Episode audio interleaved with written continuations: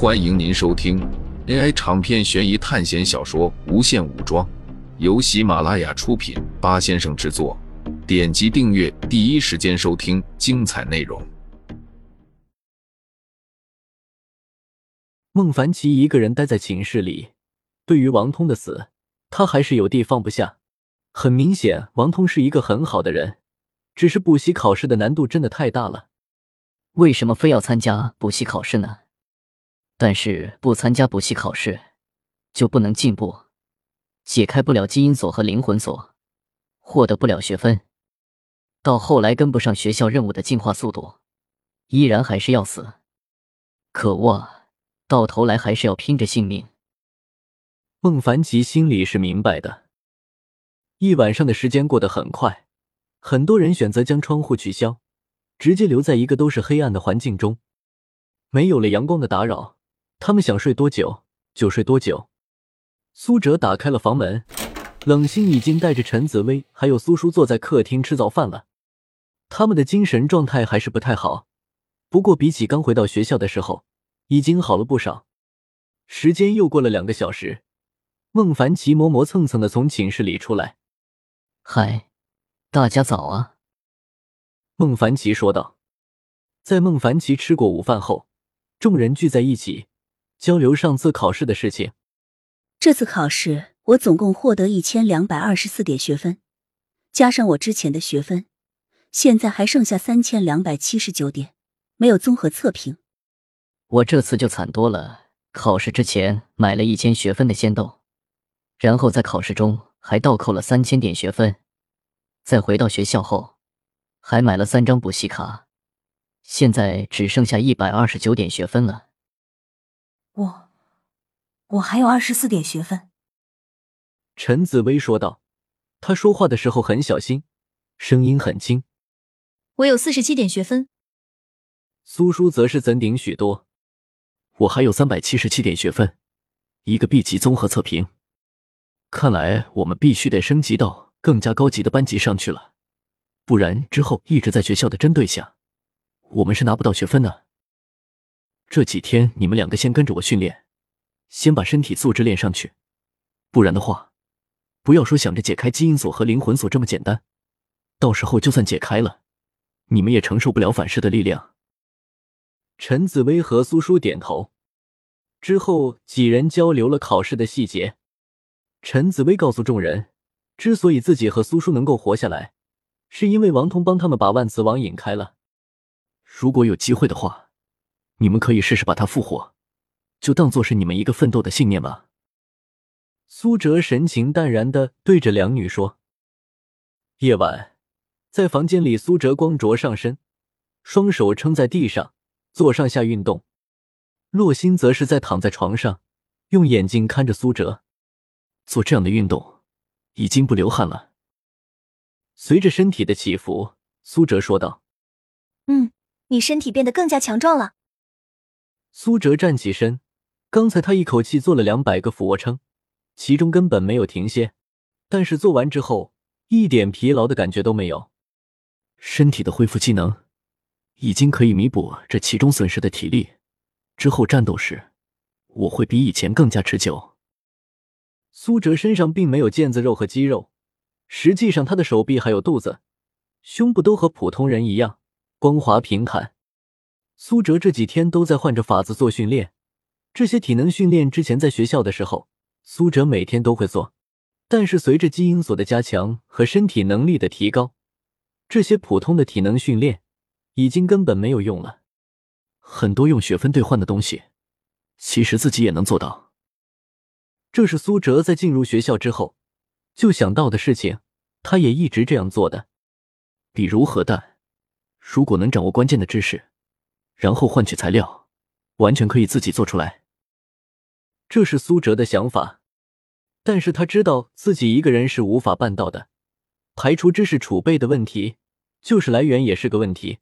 进入高科技的考试世界还说，但是进入到古代世界就没有办法了。而且就算是进入到了高科技的世界，受迫于任务的限制，还不能自由的活动。于是苏哲就想到了一个东西，在广场上有一个通向现实世界的传送门，虽然只是虚假版的现实世界，但是哪里没有任务，而且有一条成型的世界观。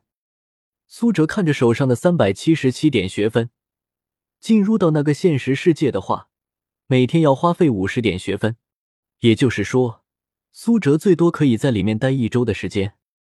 洛心此时坐在床上，又在看着远处的落日。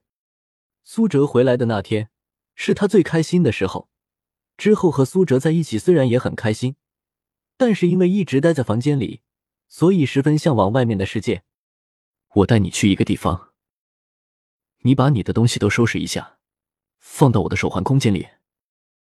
洛心乖巧的从衣柜里拿出一些贴身的衣物，几双蕾丝吊带袜，还有连裤丝袜，更有小巧的三角裤和丁字裤，还有更加神秘的 C 字裤。然后又从衣柜里拿出可爱风格的衬衣、风衣，还有各种小巧的装饰品。总之，各种各样日式、中式、欧语风格的衣服都有。他们房间的衣柜看起来就像是一个多啦 A 梦的异次元口袋。洛心想从里面掏什么都可以。好了，带几件就行了，再多就装不下了。洛星却把所有衣服都拿了出来。主人。挑你喜欢的吧。苏哲随意的挑了几件，然后就装进了手环中。两人走出了宿舍，孟凡奇依然在客厅里打游戏。哟，老大，这是要去哪里啊？还要带上洛星妹子？哎呦喂！这几天他又重新回到了之前的样子，一副很没有上进心的模样。冷心这几天在带着陈紫薇还有苏叔在锻炼。他们的身体都太弱了，甚至跑一千米都困难。还记得冷心给苏哲说起的时候，他们根本就没有加强身体，全部都是买了一些小道具。冷心应该是用了自己的学分给他们加强了一点身体，不然这么多天的高强度训练，两个女孩肯定受不了。何必呢？我看他们两个只是想找个强大的人依附罢了，根本就不想凭自己的力量活下来。自己想要得到的东西，却不想付出努力，以为光靠自己本身的条件就能得到，这简直太不公平了。你说是吧？孟凡奇对于冷心的行为有些不以为然。苏哲没有理会他。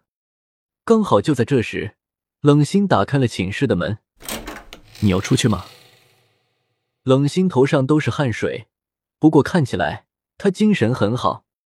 我要去现实世界，去看看有没有什么可以帮助得到我们的东西。